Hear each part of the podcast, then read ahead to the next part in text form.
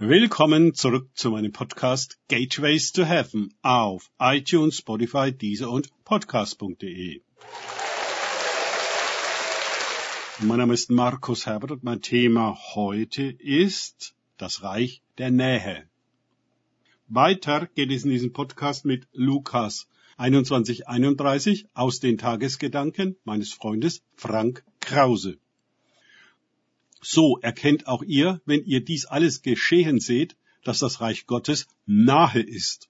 Lukas 21, 31. Wenn die schrecklichen Dinge geschehen, dann können wir wissen, dass das Reich Gottes nahe ist. Nun sind durch alle Zeitalter hin solche schrecklichen Dinge geschehen, wie sie die Endzeitreden Jesu beschreiben. Und jede Generation hatte zeitweise das gute Recht zu meinen, es sei nun zu Ende. Und tatsächlich hat jede Generation das Reich Gottes auf ihre Weise kommen sehen.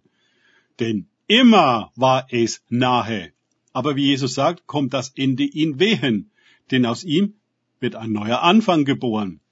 Die Drangsale der Endzeit zeigen, wie die Welt sich selbst zerstört. Das brausende Meer und die Wasserwogen, Lukas 21, 25b, strömen vor und zurück. Die Kontraktionen der Wehen werden immer stärker. Wie ist unser Verhältnis zu dem Reich Gottes? Das nahe ist? Sind wir von unserer Seite her auch ihm nahe? Das Reich Gottes funktioniert nur durch Nähe. Und Nähe braucht Vertrauen. Das Reich Gottes ist die Königsherrschaft Gottes. Diese Herrschaft, welche ganz anders herrscht, als die Welt es tut und vermag, will und kann jederzeit in uns beginnen. Noch können wir uns dafür entscheiden, können überlaufen und die Königsherrschaft Gottes für uns persönlich empfangen. Eines Tages übernimmt sie ganz generell die Herrschaft über die Welt. Denn Gott hat ja die Welt geschaffen. Weder war es der Zufall, noch waren wir es. Und Gott wird sie wieder so herrlich machen, wie sie einmal war, noch bevor wir sie ruiniert haben.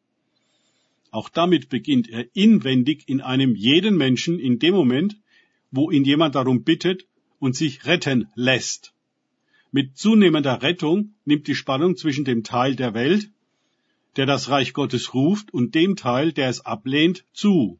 Das Ja bitte und das Nein danke werden zu unerbittlichen Gegensätzen. Wir alle spüren es.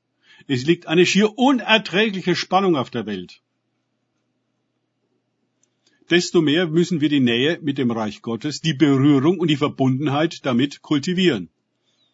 Heute ist ein Tag ohne bewusste und kontinuierliche Hinwendung zu Gottes Präsenz so undenkbar für mich, wie es früher andersherum nicht vorstellbar war.